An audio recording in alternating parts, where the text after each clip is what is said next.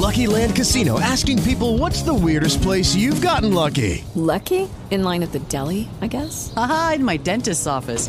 More than once, actually. Do I have to say? Yes, you do. In the car before my kids' PTA meeting. Really? Yes. Excuse me, what's the weirdest place you've gotten lucky? I never win and tell. Well, there you have it. You can get lucky anywhere playing at LuckyLandSlots.com. Play for free right now. Are you feeling lucky? No purchase necessary. Void where prohibited by law. 18 plus. Terms and conditions apply. See website for details.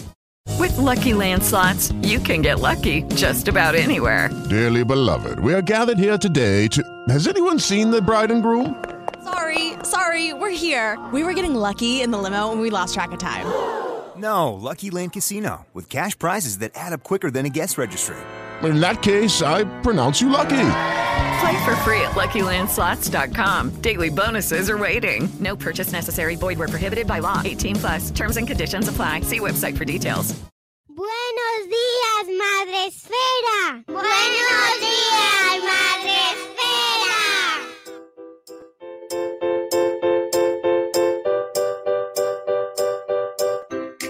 Buenos días, madre Esfera. Hola amigos, bienvenidos un día más a este vuestro espacio Madre Esfera. Volvemos un mes más, el último del año, el último espacio Madre Esfera del año. Volvemos a este auditorio virtual de nuestros amigos Espacio Fundación Telefónica que lo vuelven a abrir para encontrarnos con nosotros, que os esperamos ahí en el chat del canal de YouTube de Fundación Telefónica. Ahí, ahí os estamos saludando, dando la bienvenida, os, estamos, os podéis ir sentando, podéis conectar vuestros móviles para cargarlos y tuitear con el hashtag Espacio Mucho. Estamos en un programa dedicado a la ciberseguridad y también vamos a, a extenderlo por el cibermundo, ya sabéis. Así que tuitead mucho y compartid toda la sabiduría que vamos a traer hoy. Pero antes, eh, saludamos a nuestro compañero. Es que echo mucho de menos las canciones, Sune, de verdad, ¿eh? te lo Ya, tengo que decir. Ya. Ayer me lo decía Noé, no cantáis, digo, es que sois lo mismo. Queda un poco ya aquí solo. Ya, No- pero bueno, me estoy haciendo mi curso avanzado de ukelele, así que para cuando llegue el momento. ¿Vale? Mi hija en confinamiento se compró una flauta que dije, es la mejor idea que has podido tener en confinamiento. un coro y ya está. Eh, ya sabéis, los sábados, hoy es sábado 14 de noviembre, eh, los sábados mm, toca un programa muy especial con invitados muy especiales y muy chachis. Gente chachi.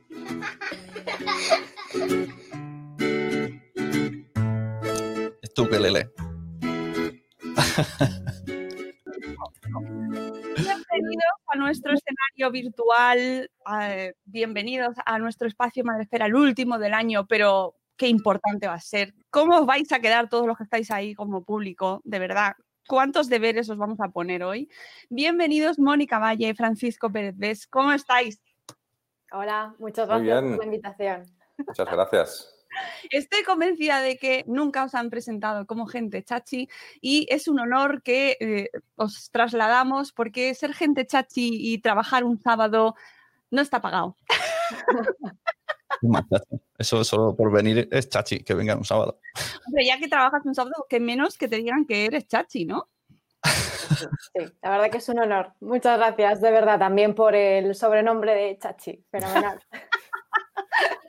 Pues eh, ellos son eh, dos expertos. eh, agradecemos muchísimo que os, habéis, os hayáis acercado hasta aquí y además con un tema tan importante que em, creo que no se habla lo suficiente, que además me gusta, me hace mucha ilusión porque hoy lo trasladamos a un ámbito mucho más cercano, mucho más familiar y creo que le hace mucha falta a este tema de la ciberseguridad, ¿verdad? Acercarlo al público general. Mónica, eh, Francisco, voy a presentaros y a contar todo lo que sois, todo lo que hacéis, porque es que de verdad... mm, ya veréis, tengo minutos aquí para, para leer vuestras biografías y todos vuestros cargos y vuestros méritos. Vamos a empezar con Mónica. Mi tocaya, periodista y comunicadora especializada en ciberseguridad, tecnología e innovación, cofundadora y directora de BitLife Media, empresa proveedora de servicios de comunicación y acciones de concienciación en seguridad informática y tecnología, y medio de comunicación especializado en tecnología, ciberseguridad e innovación. Es colaboradora habitual en medios de comunicación como divulgadora de concienciación en ciberseguridad, moderadora y presentadora profesional en congresos y eventos, ganadora del premio al comunicador en ciberseguridad por la asociación PETEC y del Accesit en el primer premio de periodistas de seguridad informática de ESET, autora del libro Ciberseguridad. Consejos para tener vidas digitales más seguras. Colaboradora del programa de radio Cyber After Work, emitido cada lunes a las seis y media en la emisora Capital Radio, espacio que ha superado sus 100 programas en antena y ganador del premio SIC a la divulgación en ciberseguridad. Madre mía, Mónica. Bueno, muchísimas gracias, Mónica. No hacía falta, ¿eh? es mucho más de, parece mucho más de lo que es. Y muchísimas gracias por tener ahí el libro, me hace muchísima ilusión.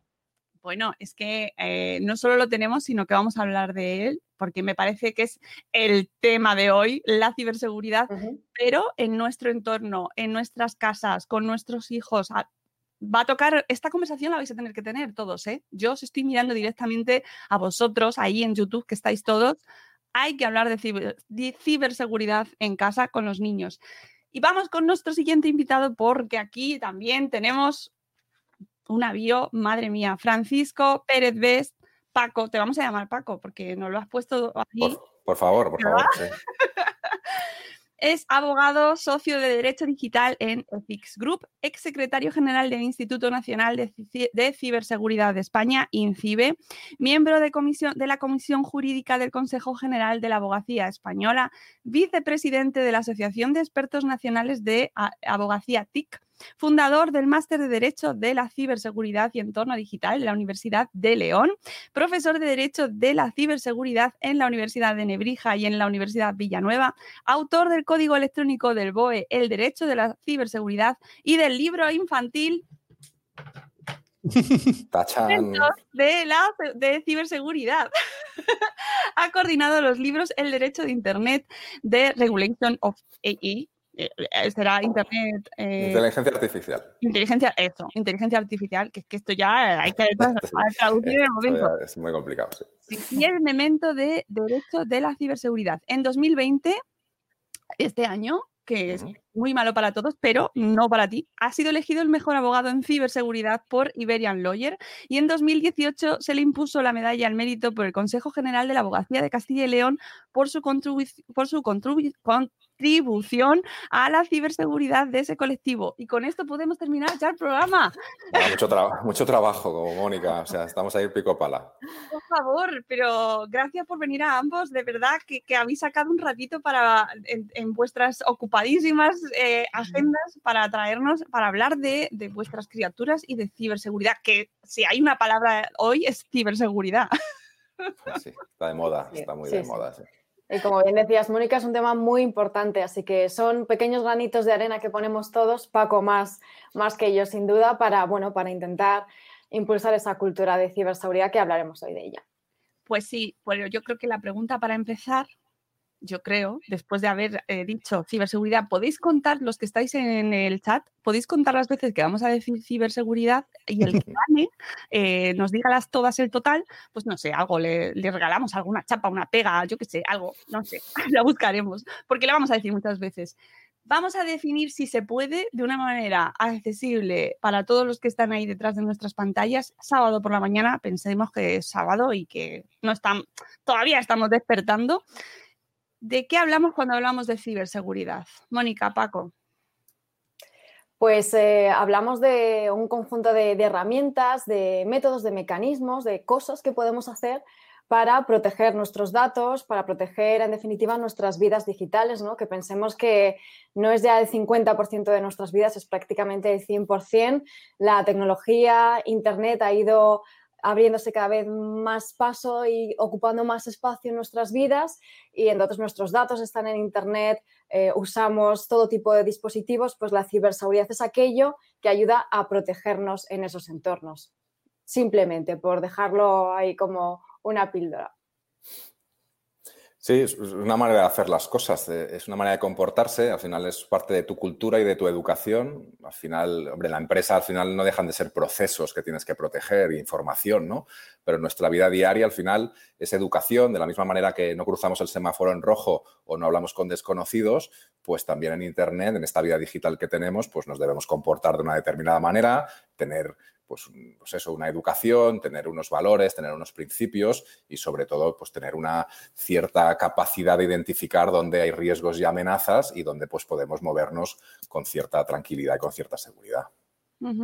Eh, tenemos un problema con la palabra, nos resulta ajena, es, decir, eh, si la llamásemos de otra manera sería como más cercana, no sé, mm, es que podría buscar alguna, pero puede resultar un desastre, así que no sé si, tenemos algún, si está muy alejada de la sociedad eh, por, por, de dónde ha surgido o, por, o, por lo que la rodea.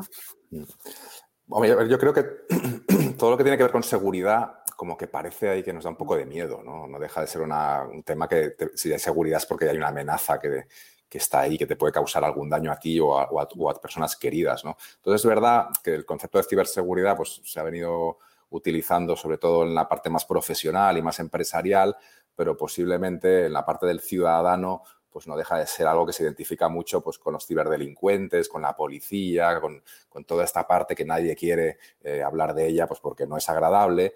Y posiblemente ahí, desde el punto de vista más marketingiano de comunicación, que sabéis mucho vosotras, pues quizá pues, podríamos empezar a plantearnos algún otro tipo de terminología. Se ha hablado del de la ciberhigiene, mm. por suavizar un poco eso y acercarlo un poco más a la vida diaria de las personas no sé, cibercuquismo, Mónica, ¿no? Cibercuquismo. Ciberchachi.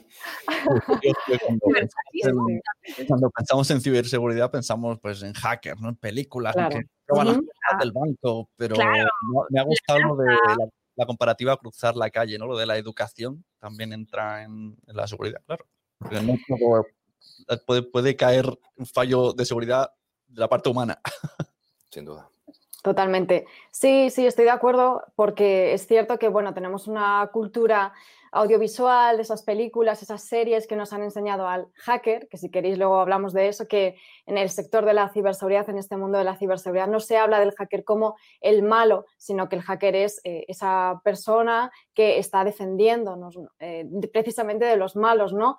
Eh, estaríamos hablando de cibercriminales, de ciberdelincuentes, pero claro, son palabras también muy largas, muy rimbombantes y al final nos gusta simplificar, ¿no? Así que vamos un poco más a lo sencillo y a veces también pues a lo, a lo más bueno, morboso, ¿no? Por, por decirlo así, en los medios de comunicación y en el mundo audiovisual. Entonces, esa, esa cultura, esa imagen que tenemos em, social de lo que es la ciberseguridad o el hacking, pues sí que está un poco más asociada a este mundo oscuro, raro, ¿no? De sótano, que no es así para nada eh, en, en absoluto, ¿no?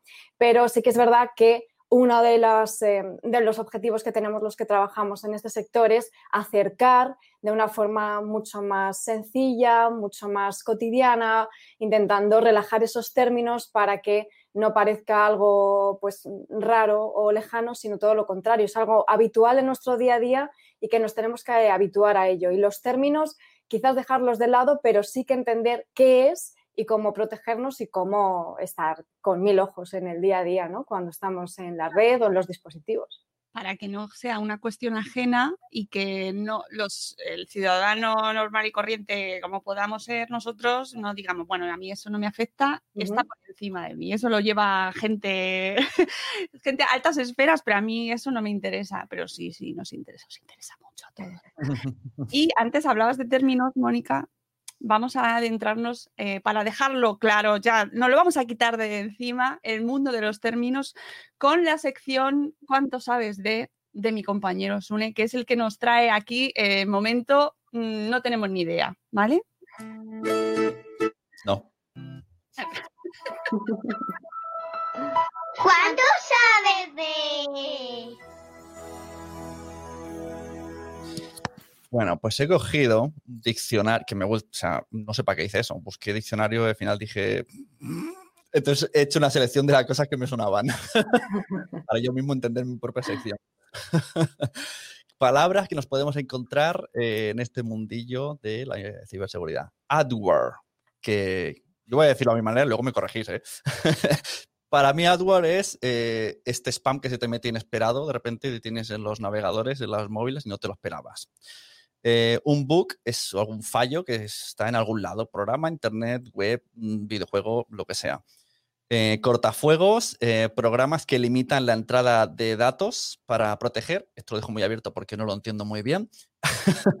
Desbordamiento del buffer. Nunca lo había oído, pero me parece fantástico nombre. Suena como ¡guau! O sea, me, recuerda mi ordenador, es, el ventilador va a full a tope y esto me hace ver que tiene que concentrarse en lo que estoy haciendo y eso está dejando de proteger otros lados que me pueden entrar, así lo entiendo yo, se queda como vulnerable.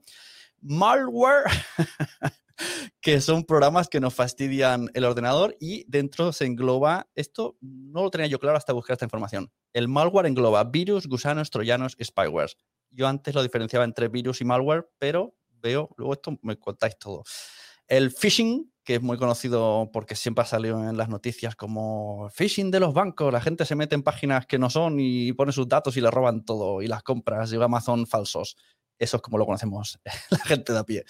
La puerta trasera, que me hizo gracia el término, y viene a ser un punto débil donde pues, se te pueden colar, como en la vida. Eh, Sniffer, que tampoco lo conocía, eh, y es un programa que monitoriza la información y la recopila. Y Zombie, que es cuando ya directamente dices, mm, no sé qué pasa, que se me está moviendo el ordenador solo y no, he hecho yo nada. Esto mucho los, informáticos lo hacen para, te voy a ayudar, que todo es cuando te asustas, ¿no? Cuando un amigo o alguien que has contratado te dice, tú dame un número y de repente ves que mueve tu ordenador. Remoto. Claro, y dices, si esto lo está haciendo así de fácil, ¿qué no podrá hacer Iba a decir un hacker, pero hay que dejar de usar esa palabra, ¿verdad? Y hasta aquí mi diccionario. Corregir todo lo que he dicho mal. No, no, muy bien, muy bien. Al final es lo que estábamos hablando, de simplificarlo, ¿no? De, llevarlo a un terreno terrenal, nunca mejor dicho, ¿no? Alejarnos de los términos más técnicos que yo creo que los usuarios no tienen por qué entenderlos ni entrar a esa complejidad. Sí, porque, porque hablamos en inglés y esto lo, complica todo. ¿Verdad? ¿Por qué decir, por, qué decir worm pudiendo decir gusano toda la vida? Son todo palabras, eh, bueno, puerta trasera no, pero el resto mm, son palabras que, claro, luego se lo dices a tus padres, eh, oye, por favor, tened cuidado que podéis tener un desbordamiento de buffer y claro. Claro. A mí me gusta la de sniffer porque no me evoca a alguien, un, perro sabueso que está como, buscando, ¿no? Y lo está recopilando. Claro. Sí, al final es lo que dice Paco. En inglés todas tienen sentido, pero si, claro, si, si las estamos diciendo constantemente en otro idioma, pues al final aquí no, no, no, absorbemos ese sentido que tiene la palabra, ¿no? Por ejemplo, phishing, que decías, pues es pescar, ¿no? Están pescando tus datos como un cebo y tiene totalmente todo el sentido en inglés, pero en español dices phishing y claro, pues no, no llegas a la gente con esa cercanía. Claro. Para entender todos estos términos y muchas otras más cuestiones, eh, Mónica ha publicado eh, hace recientemente, hace muy poquito, este libro de ciberseguridad, además muy sencillito eh, para todos los públicos, pero yo quería que nos contases un poco cómo surge este libro y cuál es la idea general de él. Pues la idea surge de, nada, estaba colaborando en un programa parecido a este y estaba en el programa pues una editorial que me dijo, oye, estamos haciendo una serie de libros de distintas temáticas, pero la idea es que se cuente de una forma eh, muy básica un tema, ¿no? Y pensamos que te interesaría el de la ciberseguridad y dije, venga, vale, vamos a hacerlo. Entonces, pues, eh, pues me puse con ello y la idea era trasladar de una forma eh, pues lo más sencilla posible amena, dinámica, cuáles son estos riesgos, empezando por el principio, ¿no? Como me has preguntado al principio, ¿qué es la ciberseguridad? Em, ¿Qué son los ciberdelincuentes? ¿Cómo ganan dinero? Porque es importante saber por qué está aumentando tanto la, ciberdelincuencia, ¿no? Y es porque se están lucrando muchísimo, es un negocio extremadamente rentable.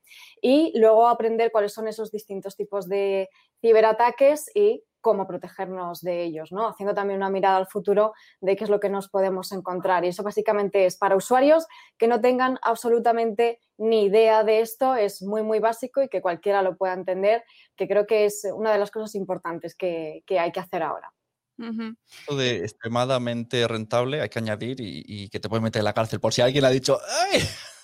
que es extremadamente rentable. Sí, sí, sí lo es, pero también hay un problema en el mundo del cibercrimen. Eh, para ellos positivo que encontrar a la persona que está detrás de un ciberataque es más complicado, lo que es la atribución. Y aquí Paco ya sabe muchísimo más que yo. No, no, bueno, es extremadamente rentable e ilegal, efectivamente. Entonces, bueno, es verdad, pero es verdad que, uno de los problemas que tiene la ciberseguridad desde el punto de vista del cibercrimen es esa investigación y esa persecución de los delincuentes, pues que al final puedes estar haciéndolos de tu casa en, cualquier país, ¿no? Y eso con muy poquito coste, pues puedes ser muy eficaz a la hora de cometer esos delitos y eso evidentemente pues está dificultando mucho lo que tiene que ver la parte más policial, judicial, etcétera, etcétera. Por eso es tan importante darle la vuelta y al final, si nosotros como usuarios dificultamos en la medida de lo posible la labor de los ciberdelincuentes, pues eh, en ese sentido podemos reducir un poco el impacto del cibercrimen a nivel doméstico o a nivel de pequeña empresa. Por eso es tan importante la concienciación, que es un poco lo que estaba comentando Mónica.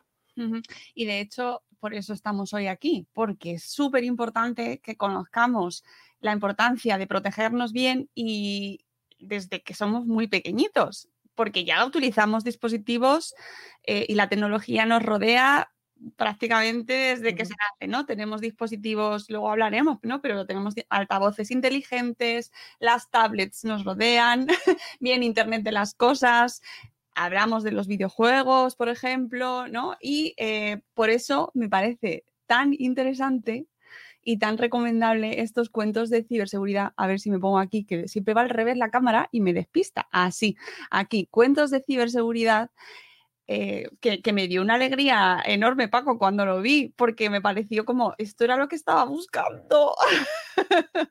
¿Cómo decides eh, plantarte después, además del currículum que tienes, que es como el contraste, ¿no? De repente estás en instituciones eh, pues rodeado de adultos y de repente voy a hacer un cuento. Yo creo que me interesa más hablar con niños.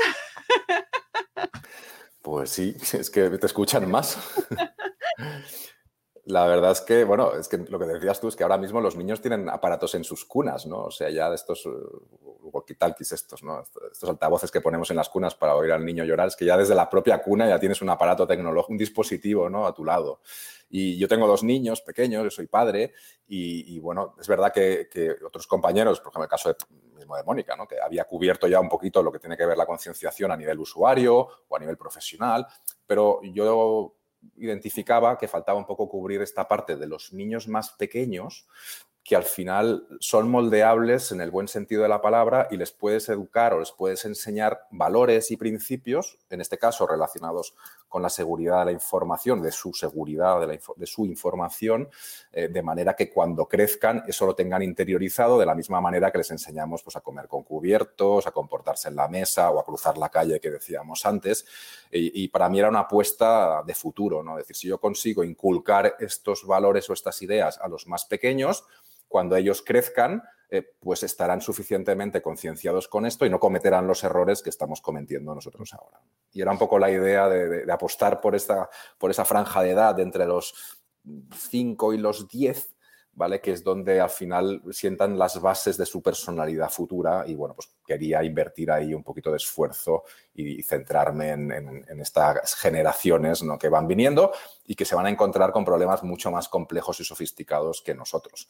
Entonces, bueno, intentar ayudar y, sobre todo también a los padres. era un momento, una herramienta para darle a los padres y tener este momento de conexión con sus hijos, ¿no? que también lo comentabas tú, Mónica, al principio, para poder sentarse y hablar de una manera comprensible para ellos, en este caso a través de una historia, de una fábula, eh, que es que como está diseñado el cuento, con dibujos y con palabras sencillas, para que tú a través de un cuento pues, le puedas explicar determinadas cosas que tú a su vez empiezas a entender y a comprender y de esta manera lo que haces es entablar un debate eh, con, tus más, con tus hijos más pequeños, en el cual evidentemente hay un elemento de, educación, ¿no? Hay un mensaje final que tiene mucho que ver pues, con cómo proteger o la importancia de proteger su identidad digital, sus datos, de no hablar con según qué personas, de no dejarse engañar, de desconfiar en determinadas situaciones.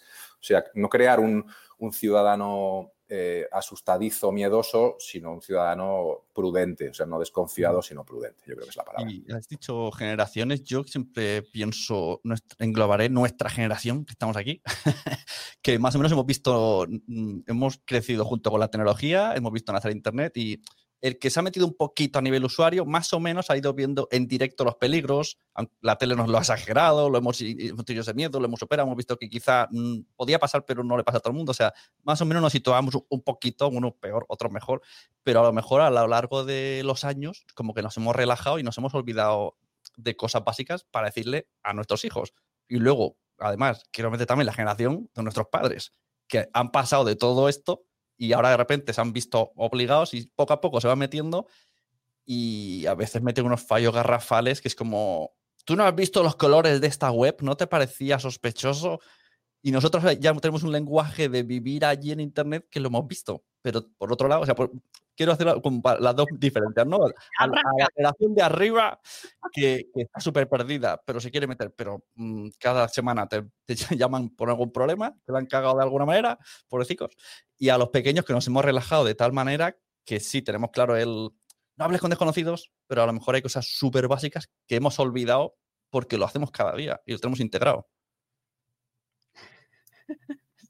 Los, pequeños no tienen, los pequeños no tienen miedo, la verdad es que utilizan la tecnología sin, sin ninguna... Es decir, nosotros, nuestra generación, es verdad que al final el mal lo encontrábamos en la calle, ¿no? Y sabías que en el parque pues, había gente chunga, que en aquel, en aquel callejón no te metas, en aquel barrio te podían atracar, pero cuando estás en tu casa delante de un ordenador, estás en tu casa, o sea, te sientes seguro, estás en tu habitación, estás con tus padres y entonces tu navegación es mucho más relajada, ¿no? Y ahí pues hay que incidir mucho en, explicar que esos riesgos son distintos o esas amenazas son distintas. Y eso los niños no tienen que entender. Los mayores, es verdad que se encuentran pues con un mundo totalmente desconocido para ellos, ya sufrieron el trauma de la televisión, ¿no? Cuando entró en su día y igual los dos rombos, ¿no? Niño, vete a la cama que, hay dos rombos en esta película, ¿no? Esto, suena muy raro, ¿eh? Pero había, había, había dos rombos en, en determinadas películas, algunos lo hemos vivido, ¿eh?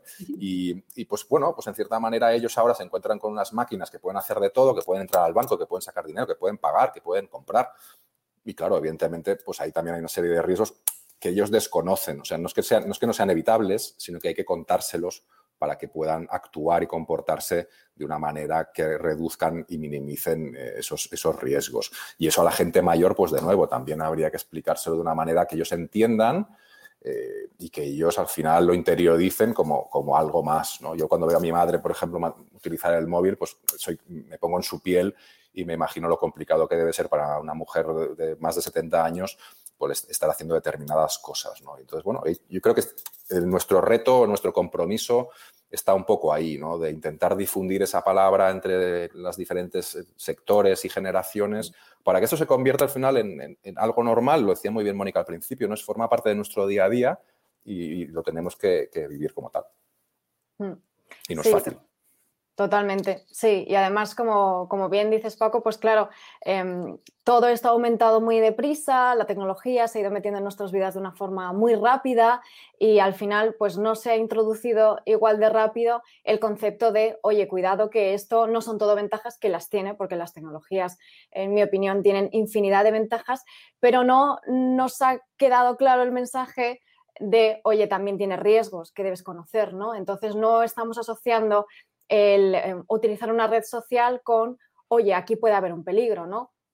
No estamos asociando el uso de una aplicación como el WhatsApp con, oye, aquí puede haber peligro, o el correo electrónico, o cualquier otro, cualquier otra herramienta que, esté conectada a Internet o dispositivos que estén conectados a Internet, ¿no? Ni siquiera nos lo planteamos, no nos planteamos que cualquiera de estos dispositivos que estamos comprando para nuestras casas están conectados a la red, pueden estar suponiendo un riesgo para nosotros o que nuestro propio router, que no le hacemos ni caso en cuanto nos lo instalan, puede ser una vía de entrada de problemas y de ataques informáticos porque no se nos ha ocurrido cambiar la contraseña por defecto, ¿no? Entonces son un montón de cosas que es verdad que pueden llegar a saturarnos, pero si adquirimos ciertos hábitos, son pequeños hábitos de pensar, oye, todo lo que está conectado a Internet, todo lo que tenga que ver con conexión, con Internet, con la red, con puede ser susceptible de tener problemas. Párate a pensar cuáles pueden ser esos problemas y vamos a prevenirlos antes de que puedan suponer realmente algún tipo de incidente, ¿no? Entonces es cambiar un poco el chip y pensar que en la red también puede haber problemas igual que en cualquier espacio físico, porque yo creo que el problema es ese, ¿no? Que pensamos que en la red no nos puede pasar nada porque no hay nada físico, pero eh, cuidado porque al final, y tal y como están eh, evolucionando las cosas, de los riesgos meramente digitales que afectan a datos o a dinero ¿no? Eh, digital, puede llegar a evolucionar a un problema ya verdaderamente físico, como ha pasado incluso en grandes ciberataques. hablabas de, mm, de, que nos confiamos. hablemos de, los, de cuáles son los principales problemas o por qué caemos y por qué caen nuestros hijos también, ¿no? Eh, eh, ¿Por qué caemos en los agujeros en Internet? ¿Qué problemas tenemos actualmente que se aprovechan? Que los malos vienen y los aprovechan fenomenalmente y dicen, mm, no está leyendo. Hagamos una listita así útil para que la gente se ponga las pilas eh, y nos concienciemos sobre qué, hacemos mal nosotros en general. Pues eh, yo creo que en primer lugar eh, nos, confiamos, como decía, somos un poco ingenuos, ¿no? Entonces, uno de los mayores riesgos a los que estamos expuestos los usuarios es a manipulaciones y ataques de lo que se llama ingeniería social que es un nombre también, pues bueno, este se entiende bastante mejor, ¿no? Básicamente que nos manipulan, nos intentan engañar mediante información que puede ser parcialmente cierta, ¿no? Entonces realmente pues nos están consiguiendo em, causar temor, alarma, urgencia para que hagamos algo, ¿no? Os pongo un ejemplo que pasa cada día. Estamos pensando muchas veces, eh, cuando hablamos de ciberseguridad, em, en, eso, pues en, Internet, en el correo electrónico, en las aplicaciones, etcétera, ¿no? Pero también, porque la ciberseguridad afecta a datos, estén donde estén, eh, a través de una llamada telefónica. Se ha congelado. Sí. se nos ha ido Mónica. Bueno, si no seguimos. Sí, claro. A ver, supongo que reenganchará en algún momento. Ay, pobre. Pero bueno. vamos a hacerle un toque. a lo mejor sigue hablando. Puede ser. Los sábados por la mañana ya sabes que. Muy bien, te he visto ahí. en, cualquier caso, lo que quiere decir Mónica es que efectivamente eh, nuestra ingenuidad en este sentido a la hora de no ser conscientes de que los, los, mensajes que podemos recibir pueden no venir de una fuente de confianza, pues eso está poniendo en cierto riesgo un poco pues, esos activos, ¿no? que pueden ser pues, nuestros datos, nuestra imagen, nuestros contactos, nuestro dinero del banco. Entonces, siempre cuando recibamos un mensaje, debemos tener ahí una alerta diciendo, bueno, aparentemente parece que proviene quien dice que proviene, pero bueno, voy a comprobarlo de alguna manera y si veo alguna cosa sospechosa, pues voy, pues pego una llamada o, reviso o contesto. No, intentar gestionar un poco una situación que son las que utilizan los malos para intentar engañarnos. Nuestra ingeniería social al final lo que persigue es hacerse pasar por alguien, suplantar la identidad de alguien, por ejemplo, el banco, ¿no? Y decir, mire, esta página web, la que usted acaba de entrar a través de un enlace que no es el oficial del buscador, pues resulta que toda la apariencia es la de tu banco. Dices, oh, qué bien, estoy en mi banco. Entonces, introduzca usted la contraseña y el nombre de usuario, pero en realidad no es la página web de tu banco. Y en muchos casos, ese es el phishing, ¿no? Que comentábamos de, de cómo te ponen ese anzuelo y tú picas, pues porque estás en un sitio que aparentemente es lícito, pero que en el fondo no lo es. Entonces la gente pues da tus datos o tu número de tarjeta de crédito porque los malos buscan el dinero y entonces pues te encuentras en una situación en la que pierdes un poco todo ese dinero que tienes en, la cuenta corriente. ¿no? Esto a nivel doméstico pues os podéis imaginar que es muy fácil de hacer, al final no es más que diseñar una página web que haces un cortar y pegar y lo, difícil es conseguir que esa persona haga clic en ese enlace que te lleve a una página que no sea la original, la verdadera, ¿no? Pero eso se hace, bueno, pues con este tipo de engaños, pues sabiendo si eres una persona confiada, si eres un niño, bueno, al final estudian un poquito cuál puede ser tu objetivo más sencillo y a la persona más crédula pues la intentan engañar. Pero de nuevo, si es que esto ya lo hemos visto en la calle, o sea, el timo de la estampita, del tocomocho, ¿recordáis todas estas cosas que salían incluso en las películas? Pues ahora lo que se lleva es al mundo digital y bueno, pues de una manera más rápida, más barata y menos arriesgada, pues bueno, tú mandas un mensaje y alguien picará, ¿no? Y, la gente es verdad que por desgracia, pues suele picar. Y pican en las cosas que, y creo que esto es muy importante decirlo, o sea, no en los engaños muy sofisticados. Es decir, yo el otro día leía una noticia de, cómo muchísimos millones de euros se habían dirigido a, Nigeria, por ejemplo, con la estafa de, las cartas nigerianas. No sé si las conocéis, pero tú recibes un correo electrónico que dice, mire, soy un... Eh, ahora se ha sofisticado un poquito más, pero los originales eran, soy un príncipe nigeriano que tengo una herencia de muchísimos millones y por situaciones políticas de mi país necesito que alguien me ayude a sacar el dinero. Y la gente decía, bueno, pues, y, le, pago, ¿no? Por, por ayudarme. la gente decía, oye, pues si me va a pagar, pues ¿cómo lo voy a desconfiar de un príncipe nigeriano? ¿no? Entonces, ahí empezaba el engaño, pero la gente se dejaba engañar ¿no? por, la ambición, por, lo que sea, por bondad, y evidentemente al final lo que conseguían es robarte el dinero a ti o meterte en un lío porque te utilizaban como canal para blanquear capital. Claro, ¿cómo te puedes dejar engañar por un correo electrónico de un supuesto príncipe nigeriano? Yo creo que ahí es donde está la pregunta, ¿no? ¿Por qué nos dejamos engañar por cosas que son eh, obvias que, no son ciertas. Y ahí es donde entra mucho la parte de concienciación, de cultura, de educación y al final, de nuevo, ser muy prudentes durante nuestra navegación para que con estos sencillos engaños pues, no acabemos siendo perjudicados. Y, a mí me parece fundamental recalcar el tema de, eh, dedicar tiempo a contrastar, a leer, porque es que vamos, mm, no sé si es mal general, ¿no? Que no, que vamos muy rápido. A mí no me parece. Es decir, está todo tan acelerado que yo creo que ahí, ¿no? Paco. Claro, eso también es otra cosa, ¿no? Que no, no leemos lo donde vamos a aceptar, vamos a aceptar todo el rato y al final no somos conscientes de la información que estamos cediendo a esas empresas o a esas terceras personas. Y eso también forma parte o debe formar parte un poquito de esta prudencia a la hora de navegar, y a la hora de ser conscientes, pues cuando entramos en un sitio, hombre, si es de confianza, evidentemente todo cambia, ¿eh? pero, pero en Internet os, imagináis que es un océano de páginas web, pues bueno, que no desconoces o que una te lleva a la otra y al final acabas en sitios donde tú estás exponiendo pues, pues tu propia imagen o tus datos personales o tus datos financieros. O, y eso, bueno, pues si alguien quiere causarte daño, pues tiene toda esa información a su alcance para poder investigarte, para poder saber dónde vives, para poder saber si tienes familia, dónde trabajas.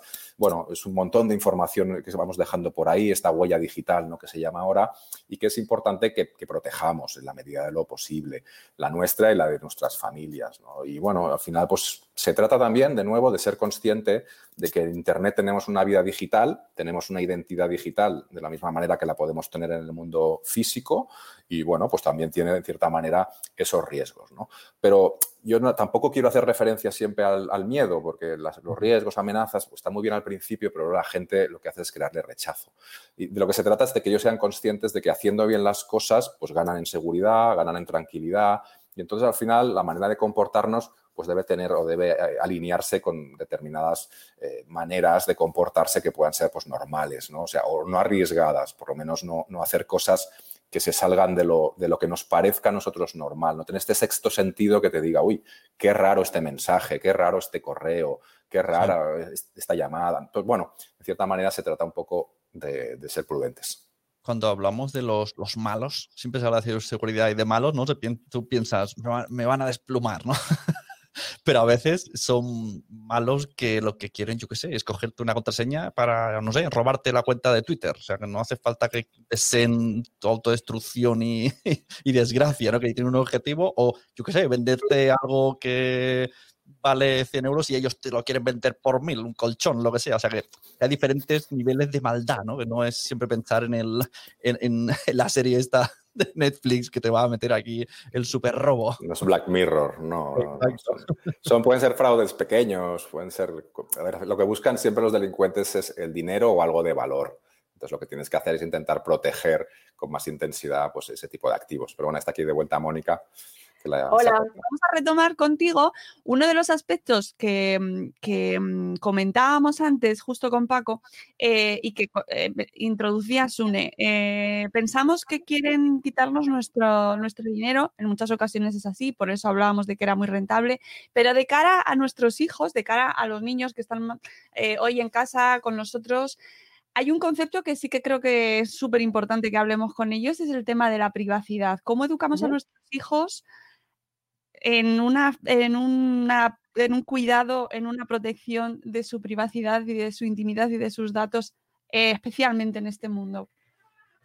Sí, porque bueno, piensan que, las redes sociales pues son pues eso, eh, un sitio donde pueden ir subiendo todas sus fotografías, toda su vida, etcétera, etcétera, y no se dan cuenta de que lo que están haciendo es alimentar a mm, mucha gente, porque eso lo pueden ver millones de personas si tienen las redes abiertas, los perfiles abiertos, están alimentando a esa ingeniería social que, como decíamos antes, puede absorber esos datos y luego utilizarlos en tu contra para lanzarte ataques personalizados y, por ejemplo, pues eh, te mandan un email y te dicen un par de cositas que saben sobre ti porque las has puesto en redes sociales y luego te intentan engañar con otras cosas, ¿no? O te intentan incluso chantajear, etcétera, ¿no? Entonces, eh, no solamente los menores, sino todos debemos tener en cuenta que esa sobreexposición en redes sociales y otro tipo de plataformas eh, va en nuestra contra totalmente, ¿no? Entonces, pues hay que explicarles que, la privacidad está en todas partes, también en Internet, y que los datos personales pues son personales, ¿no? Y hay que pensárselo un par de veces antes de publicar algo, aunque pensemos que es una tontería, puede ser utilizado contra nosotros, de publicar una imagen, etcétera, y además eh, que se dice siempre, pero es verdad, todo lo que se sube a la red, aunque luego lo elimines, se queda subido. Hay incluso pues, eh, grupos de cibercriminales y otro tipo de, grupos que no son cibercriminales precisamente eh, y de empresas que se dedican a absorber toda la información, la, van almacenando en servidores que los tienen ahí, toda esa información va quedando almacenada, todo lo que publicamos, todo lo que subimos, porque luego nunca se sabe cuándo eso puede ser útil, ¿no? Por eso van saliendo informaciones de aquí, de allá, no se sabe de dónde, pues porque todo queda almacenado. Entonces, pensémoslo siempre y hay que educar en que esa privacidad también está online. Has dicho una cosa que me ha recordado, eh, así me ha pasado, eh, tema videojuegos, porque parece que lo tenemos como ajeno, como el niño está jugando, no pasa nada. Pero el otro día mi hijo me dice, tiene nueve años, me dice, ah, que guay, un amigo me ha dicho que me instale no sé qué. Digo, ¿qué? Y dice, sí, porque si juego a este juego me dan monedas en el juego. Y, digo, ¿y qué más te ha preguntado? Era un amigo que no era amigo. Y dice, pues me ha preguntado si tengo mascota. Y me quedé así, digo, ostras, la pregunta de la mascota es la que te hace un correo cuando quieres recuperarlo. Entonces me pareció súper fuerte, digo, y le dije, pues ni si te ocurra, por ejemplo, decir el cumpleaños, que no es que, que eso de primero de internet, que no hay que hacerlo, o en la fecha de cumpleaños, pero cuanto menos datos, al final, ¿no? Es como tiene ahí un, una ficha, mira, este niño tiene esta mascota, este, y al final, no sé, cotejando datos, vete a saber tú si dan con una contraseña. Efectivamente, o los típicos juegos que antes se llevaban mucho y ahora se ven de vez en cuando, de una lista de preguntitas aparentemente inocentes, ¿no? De cuál es tu oh. película favorita, cuál es tu animal mm. favorito, cuál es tu fecha de nacimiento, cuál es tu no sé qué, les falta preguntar, ¿y cuál es tu contraseña? Y entonces tú vas dando toda esa información, la vas reenviando a tus amigos, oye, reenvíaselo a otros 20 y a otros 20 y a otros 20, y hay alguien que está diciendo, a ver, y efectivamente, al final también eh, los ciberdelincuentes a veces intentan adivinar contraseñas por fuerza bruta, tienen sus programas informáticos que lo hacen, pero otras veces simplemente probando con información que saben de nosotros, nuestro nombre, nuestra mascota, como decías, eh, nuestro color favorito, nuestro tal y nuestro cual, pues oye, a lo mejor en un porcentaje más alto de las veces de lo que imaginamos, lo consiguen adivinar así, ¿no? Sí, sí. Y ese mensaje, ¿os ha pasado alguna vez? Esto pregunto a los cuatro. Yo estaba una vez en la cola del cine y me sale en el móvil eh, aprieta sí o no para recuperar la contraseña de Gmail. Y yo, yo a punto de entrar en la peli, yo a punto casi tiro el teléfono a la basura porque era como que me están hackeando mientras me voy al cine. bueno, pues, pues, eh, eso ocurre. A veces son mensajes verdaderos o a veces, a veces son mensajes falsos, ¿no? Que lo que hacen es aparentar que, que, quiere, que te, están robando la cuenta para que te pongas muy nervioso e intentas tú meter tu contraseña cuando en realidad pues eh, esa, persona, el mensaje se lo estás mandando a otro, ¿no? Era de eso como cuando tú quieres, cuando pierdes tu contraseña y luego si pones sí a la persona que está intentando acceder le dan un código. O sea, si hubiese puesto sí, esa persona tiene un código y podría haber cambiado mi contraseña. Y me quedé, como digo, pero ¿cómo puede ser esto? Pero eso está muy relacionado con una cosa que además en el libro de Mónica eh, sale muchísimo, que es el tema de la seguridad en el móvil. El móvil. el móvil, que pensamos que está todo a través del ordenador y que el ordenador es como nuestra, no sé, como nuestra, la roca, ¿no? La cárcel es inexpugnable, no tanto, pero es el móvil, amiguitos, eh, por donde entran muchísimas de las amenazas, ¿no? Pues sí, pues sí, porque como bien decís, pues claro, el ordenador eh, ya costó eh, que se consiguiese esa cultura del antivirus, el antivirus que ya ha evolucionado, no es un antivirus como tal, ¿no? Pero sí, efectivamente, y es tremendamente importante tener también soluciones de seguridad instaladas en el ordenador, pero también en los dispositivos móviles, ¿no? Y en un futuro, pues también instalaremos unos antivirus o soluciones de seguridad en el frigorífico conectado, en el microondas conectado, en lo que tengamos, ¿no? Porque también van a ser susceptibles. Entonces hay que pensar que esa ciberseguridad hay que implementarla en el dispositivo que sea mientras que esté conectado a Internet, porque va a ser eh, también susceptible de eh, vulnerabilidades, de incidentes de seguridad, etcétera. Y los móviles, precisamente como son esos aparatitos que llevamos las 24 horas del día con nosotros y en los que seguramente tenemos muchos más datos personales, corporativos y de todo que incluso nuestros ordenadores, pues claro, son objetivo muy claro de los ciberdelincuentes, ¿no? Porque saben que ahí es donde van a poder conseguir muchas cosas para ellos. Entonces, esos ataques de phishing que comentábamos antes nos llegan al móvil pero muchos cada día además a través de muchos canales diferentes. El correo electrónico en el móvil lo leemos cada día y ahí pueden eh, intentar robarnos información a través de un ataque de phishing, de suplantación de identidad, pero también nos pueden enviar un enlace malicioso por WhatsApp que nos lleve a una página web falsa donde nos intentan robar nuestros datos o nuestro dinero, también por SMS o también, como decíamos antes, una llamada de teléfono, ¿no? Lo hacen también al teléfono de nuestra casa. Nos llaman, por ejemplo, diciendo, oye, que soy em, el servicio técnico de X empresa, em, hemos visto que tienes un problema informático en tu ordenador, danos tus datos para que te ayudemos. Eso lo están haciendo diariamente. Nos pueden llamar al teléfono de casa, al móvil, nos podemos instalar una aplicación falsa. En definitiva, que sí, como bien decías, Mónica, en el móvil mucho ojo, porque también, desde luego, pasan muchas cosas y al final no es cuestión de tener miedo, de estar todo el día asustado, de no descargarse aplicaciones o no, no, no, es simplemente pues de tener un poco de, ojo y de cuidado con lo que descargamos em, y, ya está, ¿no? si estás atento, eh, si como cuando decía antes Paco, eh, pues eh, miras dos veces antes de cruzar la calle o te pones el cinturón de seguridad, pues eso es igual, ¿no? Miras dos veces antes de descargarte una aplicación o de abrir un enlace. Lo del SMS, ojo, eh, que, yo, que yo me considero que más o menos puedo llegar a controlar y el mes pasado me asusté. ¿eh? El mes pasado hicieron un envío masivo de banco, de tu banco está en no sé qué, te hemos quitado. Yo me fui directamente a la web en plan, ¿qué qué? Y luego esto lo hablé con mi suegra y, y mi suegra cogió el autobús, el metro, se fue al banco y le dijo, ¿qué me ha pasado? o sea que parece bastante real ¿eh? lo del SMS. Sí, sí, pero también luego eh, hay que ser conscientes un poco de que teniendo en ese dispositivo móvil tanta información como tenemos, que tenemos nuestra vida ahí, eh, ya, eh, se trata evidentemente de protegerlo frente a ataques externos, pero luego también tener un poco la conciencia de qué, qué, ocurriría si yo pierdo ese dispositivo en el taxi, que es que de verdad que eso, ocurre cada día, ¿no? Si, hombre, si no he puesto ninguna contraseña o la contraseña que he puesto es absurda, de que es 1, 2, 3, 4, pues si alguien se lo encuentra, pues poniendo 1, 2, 3, 4, o, o sin necesidad tan siquiera de ello, pues tendría acceso a toda esa información, ¿no? Entonces también ahí debemos tener esa precaución de decir, oye, pues vamos a protegerlo con una contraseña que sea más o menos difícil de, adivinar, porque si lo pierdo o me lo roban, pues bueno, por lo menos tengo más posibilidades de que no entren en, esa, en, esa, en ese dispositivo y desde allí pues a mi correo electrónico, a mi cuenta de redes sociales, o sea, toda mi vida, ¿no? Entonces, bueno, también se trata un poquito de proteger, no solo con, con antivirus que también, sino protegerlo, pues eso, como si fuese una herramienta mía donde tengo información valiosa y tengo que cerrarlo con una llave, ¿no? Que también eso lo, lo explicaba en uno de los cuentos, de decir, oye, por lo menos pon una contraseña que sea algo difícil de descubrir, ¿no? Como la tarjeta de crédito, pues si se me cae en el suelo y he puesto 1111, pues tengo mucho más riesgo de que alguien la encuentre y vaya al cajero y me saque dinero. Entonces, hombre, pues ahí también debe tener un poquito de, precaución a la hora de proteger esa información desde un punto de vista ya de, a nivel usuario, de que se puede perder, de que se puede romper, de que se me puede caer o yo qué sé, puede ocurrir mil cosas, ¿no? Pues por lo menos dificultar el acceso a ese dispositivo.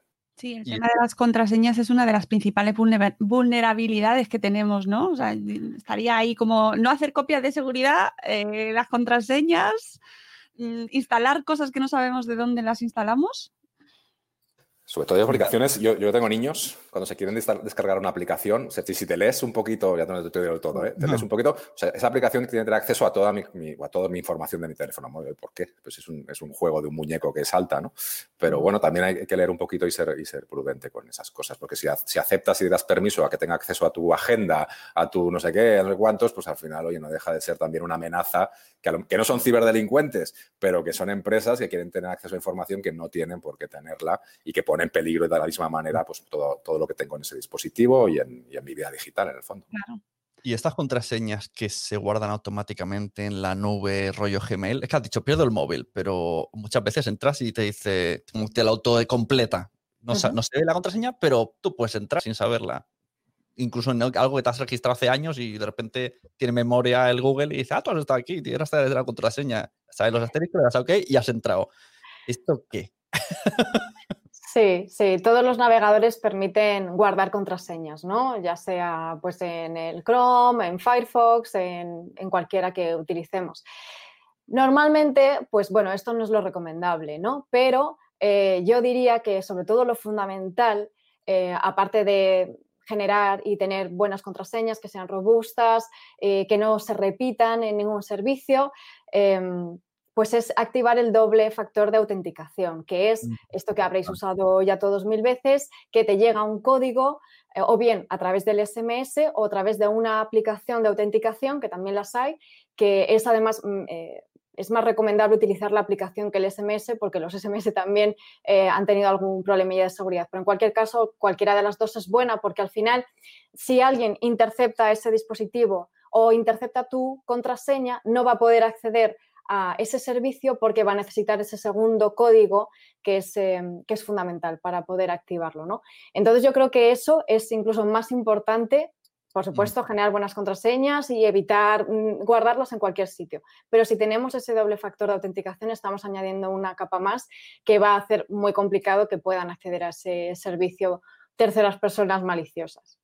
Mm, em, ¿dónde queda la responsabilidad? Eh, porque aquí estamos hablando de nuestras responsabilidades, pero en muchas ocasiones confiamos en que, pues yo que sé, por ejemplo, las redes sociales eh, no vayan a tener ninguna brecha de seguridad, por ejemplo, ¿no?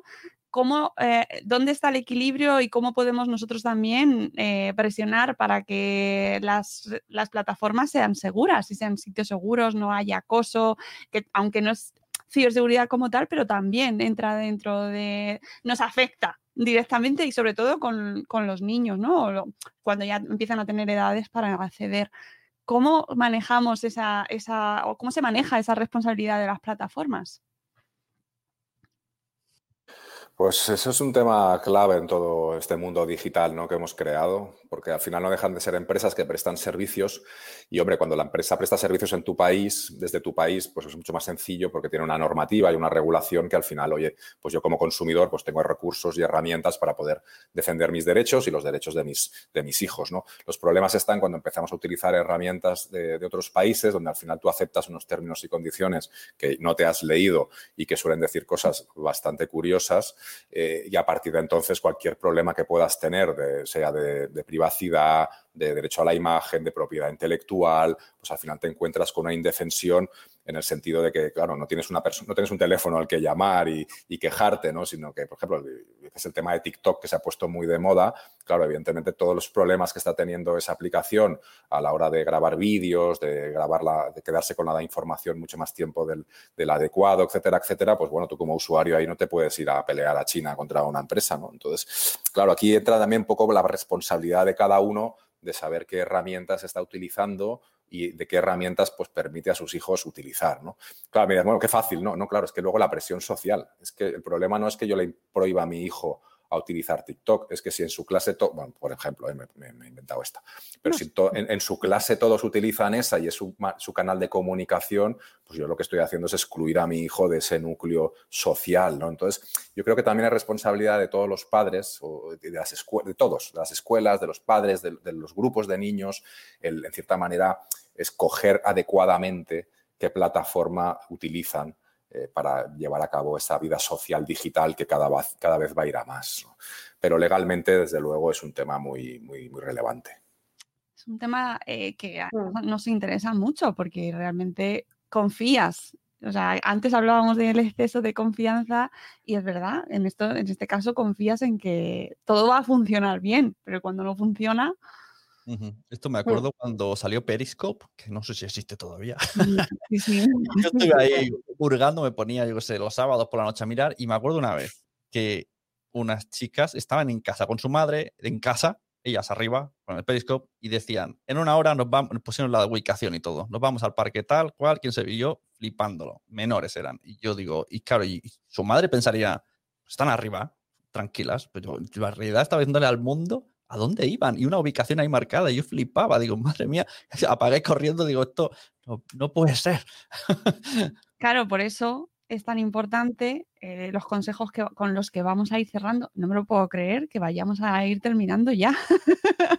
Pero, ha pasado rápido. ¿Verdad? Es Vamos, me parece impresionante cómo se nos está yendo el tiempo, pero eh, tenemos que ir finalizando con vuestros consejos, Mónica Paco, para eh, mantener esa conversación que tenemos que tener con nuestros hijos sobre navegación segura, enlazando con ese tema mm, que nos alegremente nos contaba. ¿eh? nos dejaba tan por meter miedo, pero también hay que tenerlo, ¿no? Tampoco podemos ir alegremente por la vida. ¿Qué pasa? ¿Qué pasa? Que nos sirve como ejemplo para mantener esa conversación, ¿no? Esto es hoy. Vamos a hablar, chicos. No queríais ejercicio pélvico, pues siempre hay un poquito. Mónica Paco. Pues eh, lo primero, como, como, habéis comentado, es esa comunicación, ¿no? Hablarlo. Y en primer lugar, pues también, eh, bueno, esto, estamos hablando de ciberseguridad en familia y por supuesto que los menores hay que hablar con ellos, pero no nos olvidemos tampoco de los mayores, ¿no? Que también están sufriendo pues de todo este tipo de ataques y como decíais, em, pues con un poco más de dificultad porque tampoco manejan también la tecnología, ¿no? Entonces una, una comunicación que tiene que ser abierta a todos los miembros de la familia, hablarlo y bueno, pues eh, eh, las generaciones de, padres, ¿no? Eh, como vosotros, pues también pues tenéis que informaros de todo esto, absorber todo lo que podáis para también trasladárselo tanto a unos como a otros, ¿no? Y generar sobre todo esa, ese diálogo, esa conversación, em, que yo creo que lo más importante es que haya confianza, que, que, los menores no intenten ocultar información, que incluso que se sepa la contraseña el padre de los hijos y que, por supuesto, que no es que la vaya a usar para meterse en su móvil o en redes sociales, pero que exista esa confianza y hablar.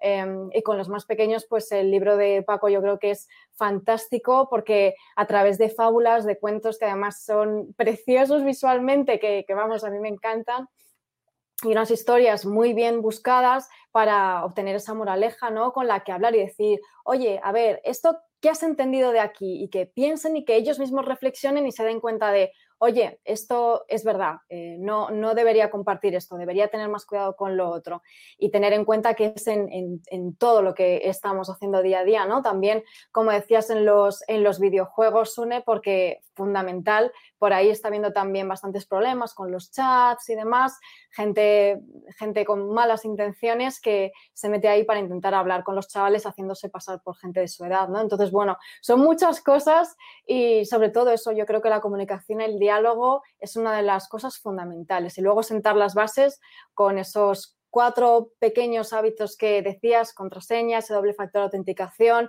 No nos olvidemos de las soluciones de seguridad que tenemos que instalar en los dispositivos, esas copias de seguridad y cuatro cositas más que al final las tenemos que interiorizar y una vez interiorizadas no parecerá una cosa tan grande ni tan compleja. Al contrario, ¿no? Formará parte de nuestro día a día.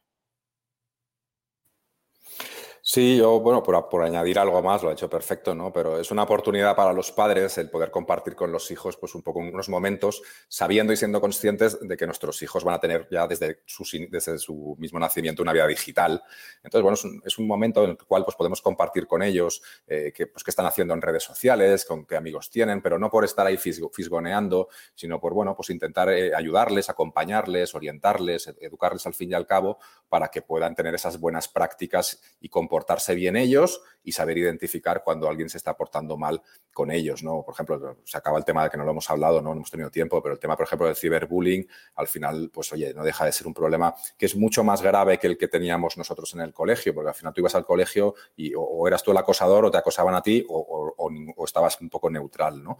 Pero ahora, claro, te llevas ese problema a casa, o sea, desde tu móvil, en tu habitación o en tu, en tu ordenador, oye, pues puedes estar sufriendo algún tipo de acoso o puedes estar tú acosando a otros, ¿no? Entonces es importante que los padres entiendan un poco cómo funciona ese mundo digital, entiendan también un poco cuáles son esas situaciones que no debemos aceptar o que debemos gestionar y en cierta manera que nos, que nos convirtamos en un apoyo y en una ayuda a los hijos. o sea, sería el ejemplo, me, me vuelvo al principio, ¿no? cogerle de la mano para cruzar en verde hasta que él sepa cruzar por sí solo y pueda tomar la decisión si algún día pues, cruza en rojo porque no viene nadie, pero bueno, que eso ya sea una decisión que, sea meditada, que sea una persona madura, que sepa comportarse, que conozca las consecuencias.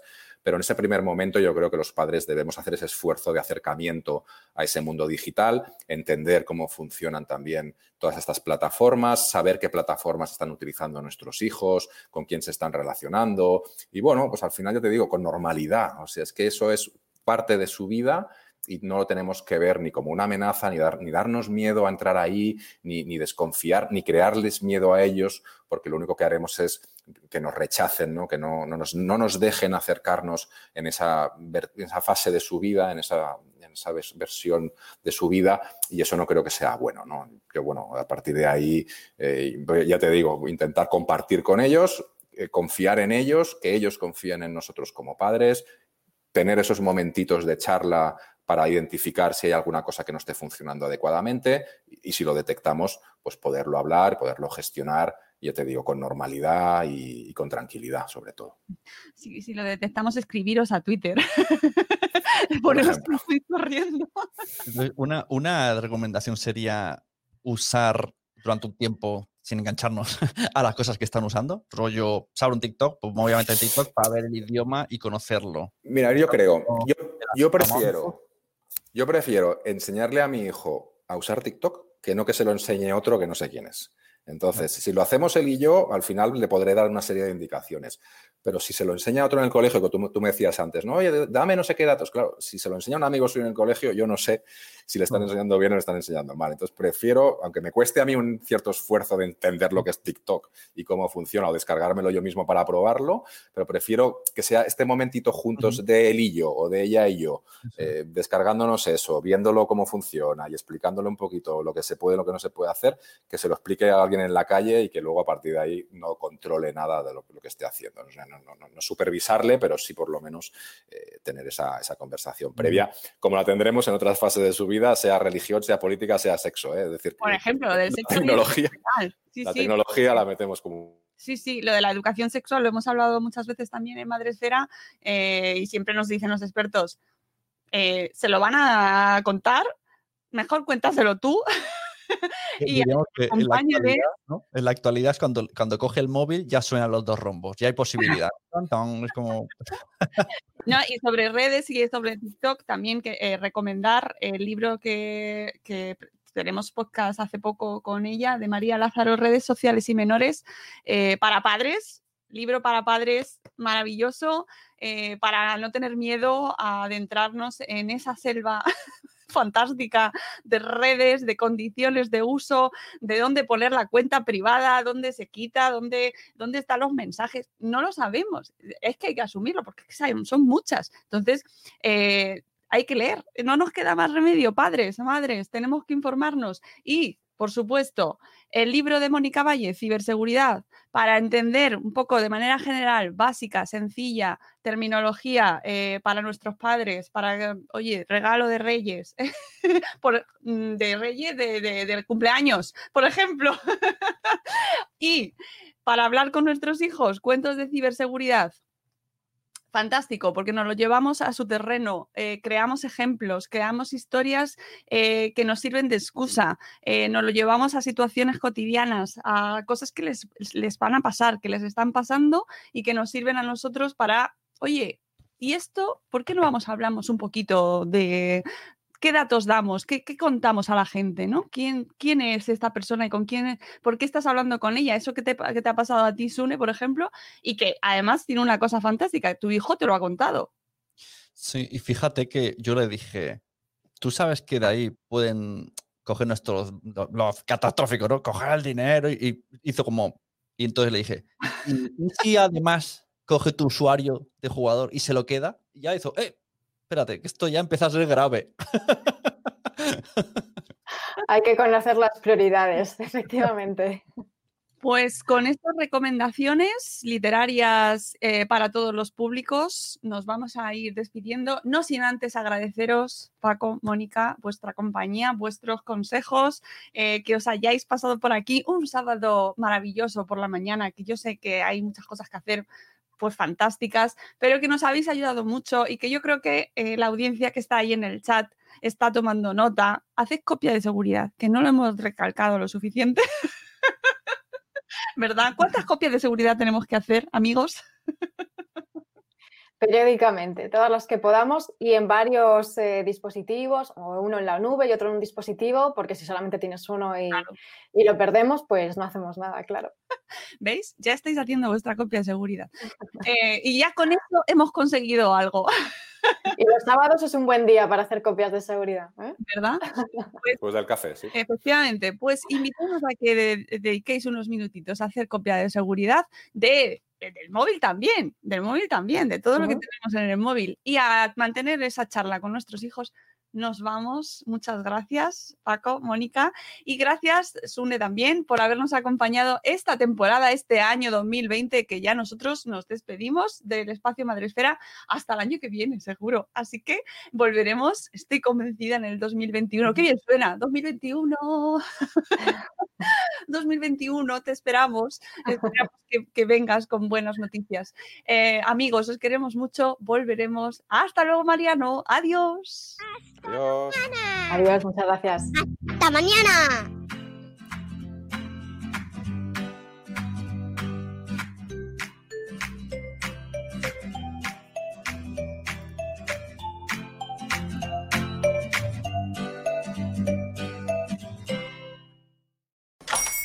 Hola, buenos días, mi pana. Buenos días, bienvenido a Sherwin Williams. ¡Ey! ¿Qué onda, compadre? ¿Qué onda? Ya tengo lista la pintura que ordenaste en el ProPlus app. Con más de 6.000 representantes en nuestras tiendas listos para atenderte en tu idioma y beneficios para contratistas que encontrarás en aliadopro.com. En Sherwin Williams somos el aliado del PRO.